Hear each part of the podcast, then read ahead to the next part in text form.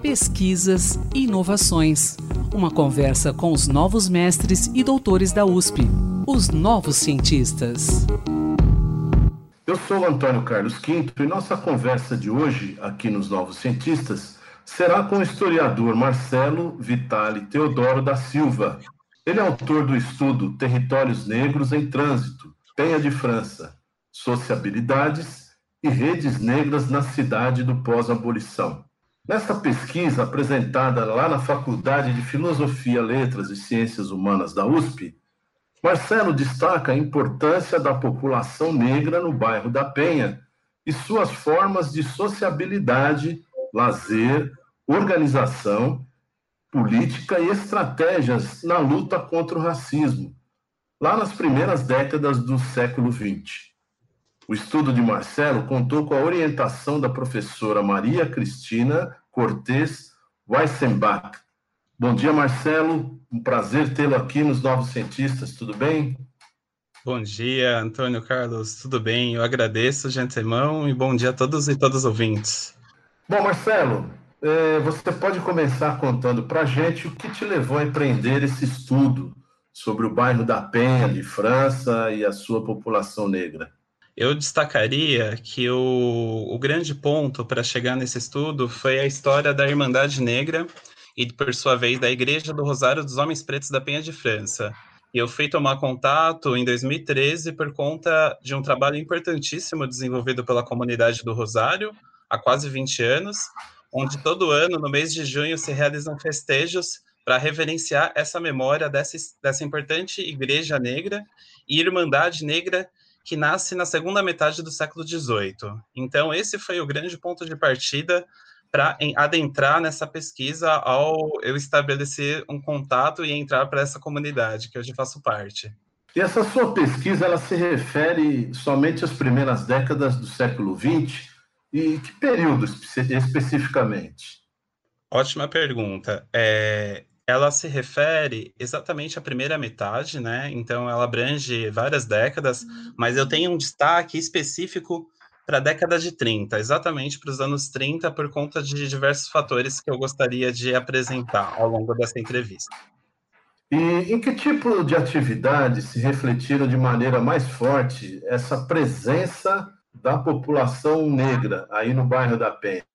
Ótima pergunta também. São várias formas é, de organização que vão traduzir, vão apresentar essa presença negra da Penha depois da abolição da escravidão, especialmente, que é o período que eu estudo.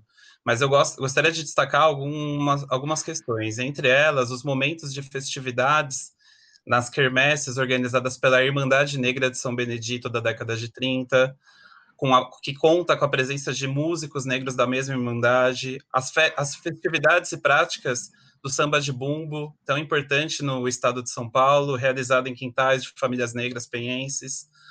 Também uhum. é visível, é uma forma de visualizar por via dos cordões carnavalescos, como os Desprezados da Penha da década de 30, composto majoritariamente por homens e mulheres negras, clubes negros de futebol como Flor da Penha, sem falar a presença de importantes pessoas, personas do bairro, como curandeiros, parteiras, como Micaela Vieira, Vieira, entre tantos outros que atuaram no bairro, tiveram uma atuação é, coletiva, né, sobre espaços coletivos. Bom, Marcelo, eu acho legal também a gente localizar o nosso ouvinte, né, onde fica exatamente o bairro da, da Penha, né?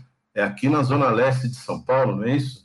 Exatamente. O bairro, para localizar, ter uma localização precisa, geográfica, o bairro da Penha, ele fica na divisão ali entre o, o Rio Aricanduva é banhado pelo rio Aricanduva e do lado esquerdo também ele tem o rio Tietê como referência, logo atrás, né, é, é, fazendo fronteira com Cangaíba, e ó, uma das grandes avenidas para acessar o bairro da Penha é a atual Celso Garcia, né, antigamente uhum. conhecida como Estrada da Penha. E os negros constituíram a maioria desses moradores aí da Penha, e eu quero saber também se essa situação ainda perdura Podemos dizer que a Penha é um território negro até hoje? Olha só, é, é, é, acho que esse é o ponto fundamental da, da conversa. Porque hoje existe um imaginário, é? no tempo presente, no contemporâneo, de que a Penha de França é um território, sobretudo, de é, imigrantes italianos, né? Ou seja, existe uma ideia clássica sobre São Paulo que São Paulo não, não é uma cidade negra, tampouco seus bairros.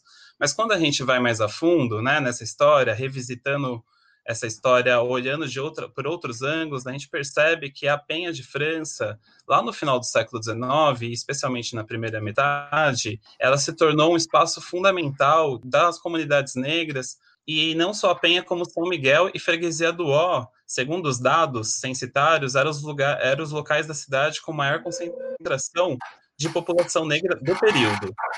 Mas, para o momento atual, essa situação não se verifica devido a diversos fatores, entre eles a especulação imobiliária que acarretou na atual condição do bairro. Mas sim, podemos afirmar historicamente, assim como diversos outros bairros, como Bexiga, Barra Funda, a liberdade que a Penha também é um território negro e que mesmo que hoje a presença não, não tenha uma presença majoritária de moradores negros, expressões dessa presença se, se mantém inclusive nas próprias articulações da comunidade do Rosário dos Homens Pretos e tanto outros espaços significativos daquela região.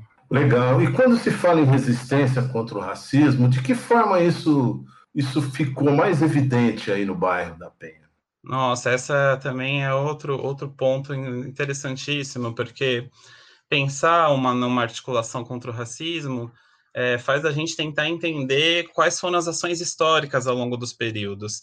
Então, eu gostaria é, de primeiro mostrar como a, as próprias Irmandades Negras, né, essas, essas instituições afrocatólicas, elas foram fundamentais do ponto de vista da garantia de direitos das populações negras no período colonial ou imperial que não estavam dados, como práticas de enterro, alforria, e se construindo como importantes espaços de sociabilidade.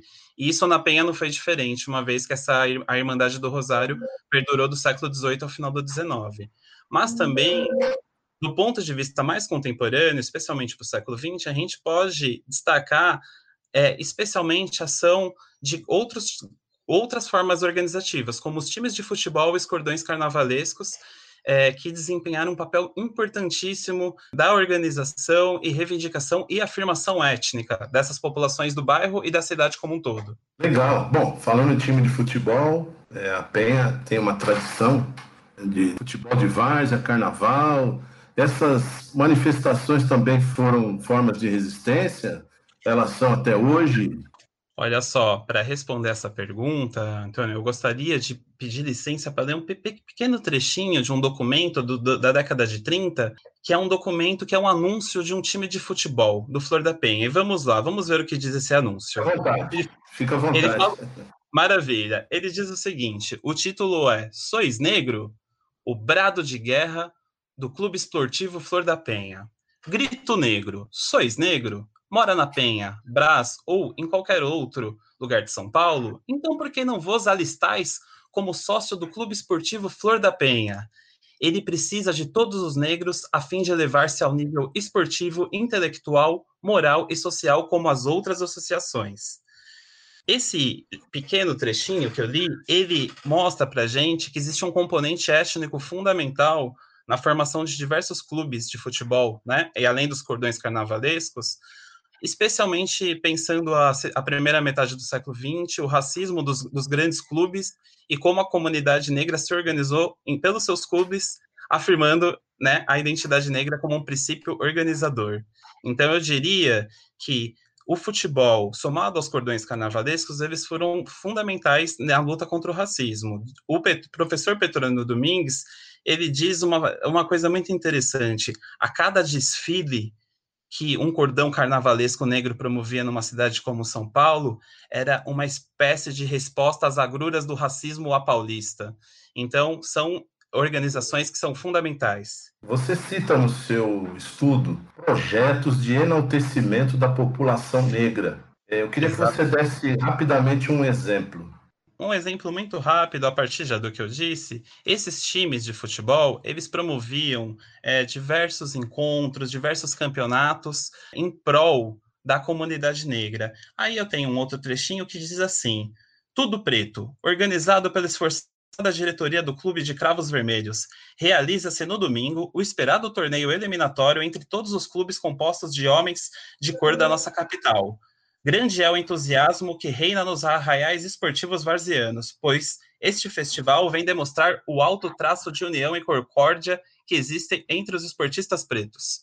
Então, eu acho que é um documento que diz por si próprio, né, o significado das alianças que esses grupos organizavam em prol de uma afirmação étnica e de uma luta contra o racismo. Que legal, Marcelo. E aí, é, esses eram, isso, eram exemplos de anúncios de jornal? Era, era isso? Então, exatamente. Aí a gente entra no campo das fontes. E esse eu consegui lastrear justamente por via de anúncios de jornais da imprensa negra e da imprensa hegemônica, onde os clubes eles marcavam seus encontros, é, uhum. davam né, a todas as, as, as, localizações geográficas, onde ia ser o encontro, quem ia estar no encontro, quais times iam estar no encontro, e todos os outros ativistas negros de outros espaços que também estavam presentes. Poetas negros, lideranças negras, a imprensa uhum. negra. Então, tudo isso estava envolvido nesses grandes eventos. Bom, e eu quero também que você nos explique de fato, como você realizou seu estudo? Você entrevistou moradores? E para finalizar, eu, você falou de futebol, falou de carnaval. É, cite aí alguns, algumas agremiações de futebol que ainda estão aí até hoje, é, escolas de samba. Conta para gente sobre isso também um pouquinho, para a gente finalizar. Infelizmente, o nosso tempo é curto, né, Marcelo? Respondendo rapidamente, então, é, sim, eu realizei diversas entrevistas, né, especialmente com a família Casimiro e Correia, que são famílias negras que estão no bairro já há três gerações, e elas possuem relação com a Igreja do Rosário, traduzem uma, mostram para gente uma história negra coletiva do bairro a partir da Irmandade, a partir, inclusive, de importantes escolas, né, Antônio Carlos, como a própria Nenê da Vila Matilde, né? Como é, a gente, com essas histórias de famílias, a gente chega na história das agremiações, como o próprio Camisa Verde Branco, o Carlos Casemiro, que foi uma das pessoas que fundou o grupo Samba lá de casa, está no meio dessa história aí, né? E ele passou Sim. por todas essas. Então, é, são muitas agremiações, cordões carnavalescos que não existem mais, que fizeram parte da pesquisa, como Rancho Mimoso Príncipe Negro, como o, o, os Desprezados da Penha, como diversos grupos que estavam na Liberdade, clubes de futebol são vários também, o São Geraldo, né, o Flor da Penha, é, o, o, a própria Dona Eunice do samba da comunidade dos Lavapés tinha um, um, grupo de futebol. Então são grupos, alguns que já não existem mais, mas as escolas de samba ainda permanecem, né? Enfim, elas são remanescentes dessa historicidade negra, né? Como diria o Camisa, o, o, o Vai Vai, a Nenê, o Peruche, que é mais para frente, né? Já um pouco mais para frente, mas então a gente e, e algum e hoje a gente tem ainda a história de um importante clube negro que foi fundado na articulação dentro do movimento negro unificado. Mas os clubes dos anos 30, a, eles já a maioria não, já não existem mais, né? Ficaram nos anos 30. Marcelo, eu quero agradecer pela sua participação aqui nos Novos Cientistas. Muito obrigado. Parabéns pelo seu trabalho. Eu que agradeço a oportunidade e fico muito feliz de possibilitar que, com essa parceria, a partir de todas as pessoas que estão envolvidas, que esse trabalho chegue de, das diversas formas para além da academia, onde precisa chegar. Muito grato.